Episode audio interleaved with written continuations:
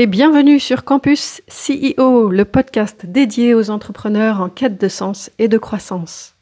Parce qu'à l'ère du digital et de l'isolement, nous croyons plus que tout en la force de l'humain et du collectif. Nous nous sommes réunis à cinq Thierry Merchiol, Christelle Chazel, Gérald Rocher, Patrice Irénée et moi-même, Christelle Rigolier, pour lancer ce podcast Campus CEO. Bonjour à tous. Aujourd'hui, euh, nous sommes avec Campus CEO et Patrice Irénée qui va nous parler de son livre Les Holdings, guide pratique, juridique, fiscal et financier à destination des CEO. Alors Patrice, déjà, euh, félicitations parce que je crois que c'est le deuxième euh, livre que tu publies. Et voilà, on sait que c'est une passion chez toi. Est-ce que tu peux nous en dire un peu plus? La passion pour l'écriture ou pour les holdings? Alors, je bah, peut-être les deux. Non, je vais répondre pour les holdings. Ouais, non, mais moi, ça fait 15 ans donc que j'accompagne les dirigeants, euh, que je les accompagne et que je les conseille. Donc, j'avais envie de formaliser tout ce que j'ai pu voir et puis aussi euh, ressortir de tout ça les les axes principaux parce que bien souvent, euh, c'est très à la mode. Il y a des grandes tendances comme ça dans plein de secteurs, y compris dans le droit. Mais je me suis aperçu que les CIO mettaient en place sur des holdings sur des, des fois des conseils euh, sans véritablement euh, réfléchir à la stratégie à plus long terme. Donc euh, l'idée là, c'était de recentrer, de, de, souligner les points importants et puis aussi les, les, les grands montages qui permettent de, de, tirer profit de sa holding. Ok, donc le livre vient de sortir, c'est ça? Il est disponible dans toutes les bonnes librairies?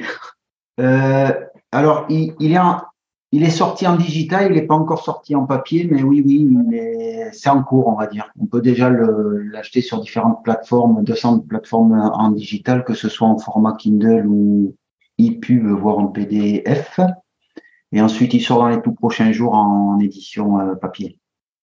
Ok, qu'est-ce que tu peux euh, nous, nous dire pour euh, peut-être donner pourquoi, un CEO qui a son temps qui est compté devrait prendre quelques heures pour lire ton bouquin? Pourquoi il devrait prendre un peu de temps? Mais Parce qu'en fait, ce que j'ai pu constater, c'est que très très souvent, c'est très à la mode. C'est un peu comme changer la voiture ou avoir une grosse cylindrée à une époque ou maintenant électrique. C'est qu'en fait, on ne sait pas toujours pourquoi on le fait en fait. Et euh, l'idée, c'est quand même de recentrer, de se poser la question si on en a vraiment besoin, et en tout cas, si on en met une en place, en, tirer l'essentiel. Quoi. Il faut que ça puisse servir. C'est pas fait que pour amener du risque fiscal. Parce qu'en parallèle, quand même, ce qu'il faut dire, c'est que la loi s'est énormément renforcée. Depuis 2012, euh, il y a eu d'abord des, clauses anti-abus sur les montages les, plus abusifs.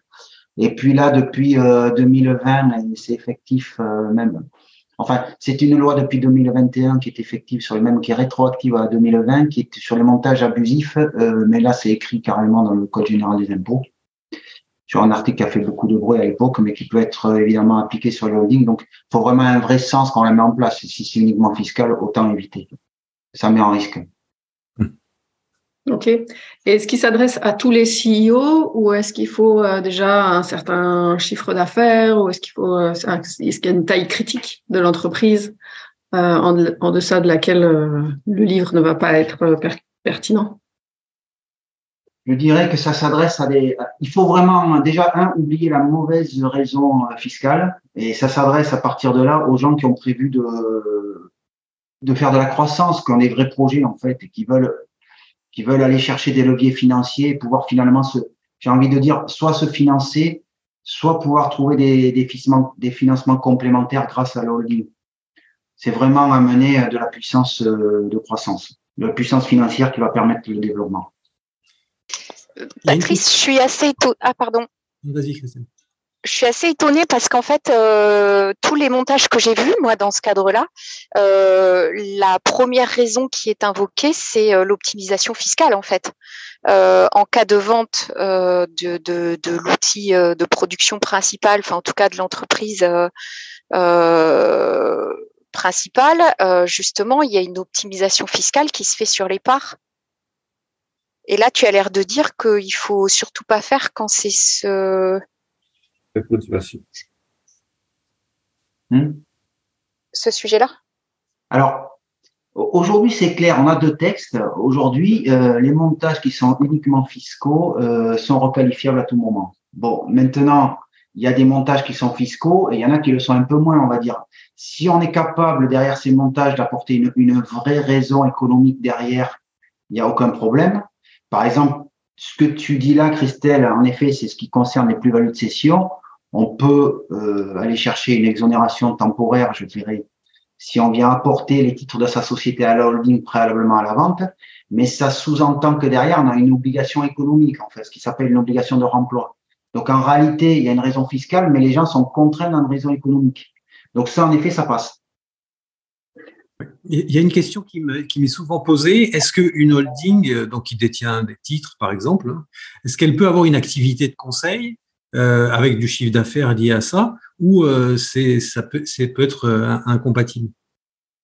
Alors merci Thierry. il y a beaucoup de, on parle de beaucoup de genres de holding, mais on va en retenir deux. Enfin, on peut les classer dans deux catégories. Soit ce sont des, des holdings actives, dites actives, donc elles ont une activité comme une entreprise normale. Ils ont des activités qui peuvent être industrielles, euh, de, de, prestations de services, euh, enfin commerciales. Soit on a après des holdings qui, sont en fait le, le plus courant quand même, euh, qui sont des holdings dites patrimoniales et passives. C'est-à-dire qu'en fait, ce sont des portefeuilles de titres. Elles détiennent les titres des, des sociétés filiales. D'ailleurs, à ce sujet, la plus grande holding mondiale est américaine. Elle s'appelle Berkshire Hathaway. C'est Warren Buffett qui la dirige. C'est à peu près 1000 milliards d'actifs. Il a dedans des sociétés en direct et puis après, il a des parts de sociétés où il a investi. D'ailleurs, aujourd'hui, quand on parle de, de lui, on parle de ses investissements dans des sociétés cotées. Il est propriétaire, par exemple, d'une partie d'Apple ou de Coca-Cola, etc. Mais il a également des sociétés à part entière. C'est l'assureur mondial numéro un, mais là, il détient 100% de l'assurance à travers un groupe qui s'appelle Geico. Voilà. On peut donc avoir des activités patrimoniales et des vraies euh, activités entrepreneuriales. Ça marche. Et alors, justement, comment on fait pour apporter des titres a posteriori, c'est-à-dire qu'on on détient des titres personnellement et on crée une holding et on veut amener ces titres dedans. Donc euh, il y a une notion de valo euh, puisqu'on ne le fait pas de façon synchrone par rapport à la création, par exemple? Oui, là, il est évident que si on le fait après coup, ben, on va valoriser les titres. Donc, il y a deux manières d'apporter des titres, enfin d'apporter. On va soit aller faire un apport à titre gratuit, on valorise et on apporte à la holding, et c'est là que va intervenir le mécanisme en principe de vente derrière ou de transmission. Soit on peut aussi vendre, j'en parle dans le livre parce que c'est très, c'est très, c'est très puissant, c'est la vente en fait, la dite la vente à soi-même, c'est ce qu'on appelle souvent un, LBO. Hein. Ça peut être un LBO familial si on les dirigeants qui se le vendent, enfin, si c'est une famille, des gens qui sont apparentés entre eux, on va parler de LBO familial, ils vont créer la holding et vendre à la holding et donc faire une opération de sortie d'argent. Argent qu'ils pourront réutiliser pour investir sur d'autres sujets. Voilà. Ok moi, ce que je pense, c'est que c'est quand même un sujet très technique et ça vaut vraiment le coup de lire le livre de Patrice parce que c'est, ça peut être très touchy euh, euh, et, avoir aussi des, des conséquences fiscales euh, catastrophiques aussi. Oui, je, dirais pour renforcer ce que tu dis, Thierry, c'est que faut vraiment faire attention parce que c'est vraiment un phénomène de mode. On l'a beaucoup vu dans les SCI. Je ne sais plus combien il y a de centaines de milliers de SCI. Les holdings j'ai fait des recherches, il y en aura à peu près 150 000, mais ils sont créés 10 ou 20 000 par an aujourd'hui. Les, SCI, on doit être à, on en est à plusieurs centaines de, milliers. Et ce que je vois, c'est que très souvent, mais ça sert strictement à rien. Une SCI à deux, par exemple, on peut être en indivision, hein, avec quelques précautions. Donc voilà, j'ai envie de dire, il faut pas subir le, choix de ces conseils. Il faut vraiment réfléchir. Est-ce qu'on en a vraiment besoin? Et il faut qu'il y ait une vraie stratégie entrepreneuriale ou économique avec. Christelle, tu voulais dire quelque chose? Et donc, ah, oui, tu m'entends? À quel moment on en a besoin alors, Patrice? Bah, c'est toujours délicat quand on l'a pas fait au départ. C'est pas obligatoire. D'abord, ça, coûte un petit peu de sous, puis ça fait une deuxième structure à gérer. Et c'est vrai qu'il y a toujours un moment un peu délicat. Euh, c'est vrai, Christelle, pour se dire tiens, est-ce que j'en ai besoin d'une ou pas en fait? Moi, j'ai envie de dire que les gens qui sont en grosse croissance avec des, des velléités de financement fort et euh, peut-être aussi des, des, des, notions de diversification pour aller sur d'autres activités qui peuvent être. Euh, j'ai un cas, par exemple, quelqu'un qui est par exemple dans la prestation de service, mais qui aurait envie de rajouter une, une branche industrielle, c'est-à-dire de la fabrication. Il a intérêt à chapeauter tout ça par une holding pour bien segmenter les, les activités et pouvoir les, ben, les financer en fait. Voilà. C'est vrai qu'il y, a un endroit, il y a toujours un moment où c'est délicat de savoir si on en a besoin ou pas. Alors malheureusement, les gens se posent pas assez la question, puis ils s'embarquent dans l'histoire sans trop savoir où ils vont. Mais, il faut vraiment se poser la question. Et est-ce que ton livre, euh, il est abordable pour des, des CEO qui n'auraient vraiment quasiment aucune notion autour de ça? Et euh, est-ce que tu, tu, pars de la base ou est-ce qu'il faut déjà être un petit peu calé euh, justement en termes juridiques, fiscaux J'ai écrit le livre, j'ai envie de dire que c'est un livre empirique. Je l'ai rendu euh, pratique, c'est-à-dire c'est des cas pratiques que j'ai ressortis, que j'ai détaillés. D'abord, il y a tous les montages, enfin les principaux montages. Euh, c'est pas du droit, les montages sont systématiquement chiffrés et illustrés, donc en principe on doit suivre. J'ai envie de dire, je l'ai écrit avec des mots d'entrepreneur. Bon, évidemment, il y a des termes de droit et de fiscal, mais normalement on peut le lire euh, pour pouvoir euh, vérifier ce que nous, nous disent nos conseils ou se demander si c'est appliqué à nous ou pas. Oui, c'est ça. Je vais avoir un, un, un, meilleur échange avec mes conseils. Je vais être plus intelligente après avoir lu ce, lu ce bouquin. Mais ça, c'est comme avec les euh, avocats. Hein. Si tu sais parler leur langage, ça, ça, va beaucoup plus vite, ça te coûte beaucoup moins cher et tu te fais moins euh, balader, hein, clairement. Ah, en tout cas, dans le droit, ce qui est difficile, c'est que souvent on nous dit tiens, il faut faire ça et ça, mais c'est rarement chiffré parce que ce sont des métiers qui sont des métiers de lettres, ce ne sont pas des métiers de chiffres. Et, euh, là, au moins, ce qui se passe, c'est que j'ai repris le droit, mais de manière très simple, le principe du montage, et j'ai tâché pour chaque cas de donner des exemples chiffrés pour voir ce qu'on peut gagner, voir ce qu'on peut perdre aussi, parce que de temps en temps, on gagne pas. Ok, et est-ce que tu as une ou deux anecdotes à nous partager que tu, que tu partages dans le livre, par exemple? Tout à l'heure, tu as parlé de Warren Buffett, mais est-ce que tu as des, des petites... Ouais, des anecdotes, j'en ai plein, mais c'est surtout, c'est des, des, choses pathétiques, quoi, parce que 15 ans de pratique, j'ai vu des... Et les gens euh, ont du mal à s'extirper, en fait, une fois que je mis en place. Alors, je peux en prendre un exemple. Hein. J'ai vu une entreprise un jour mettre une holding pour pouvoir, euh, euh, bon, parce qu'en fait, ils voulaient contourner l'impôt sur les dividendes parce qu'ils étaient en ce qu'on appelle en TNS, en SARL. Donc, les SARL, maintenant, on paye les charges sociales sur les dividendes. Donc, ils sont venus mettre une holding en SAS au-dessus pour faire remonter les dividendes et se payer les dividendes sur la SAS où c'est que la plate taxe. Enfin, c'est que, c'est déjà 30%. Bon, super pour l'année où on se verse les gros dividendes. Par contre, ce qu'ils ont fait, c'est qu'en faisant ça, ils ont doublé les charges sociales à vie sur les salaires des dirigeants. Parce qu'il se trouve que les charges sociales sur la SAS holding sont deux fois plus importantes que quand on est en régime de TNS.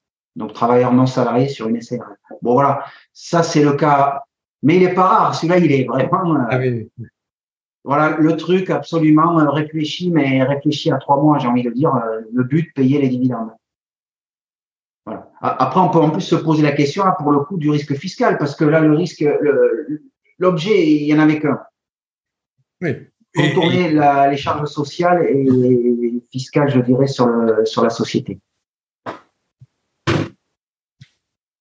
Voilà une anecdote, j'en ai plein. Ouais, une autre Ah, Thierry, tu as une question? Non, de, de, façon très concrète, ton livre est déjà disponible de manière euh, numérique, je crois. Et quand est-ce qu'il sort euh, sous format papier?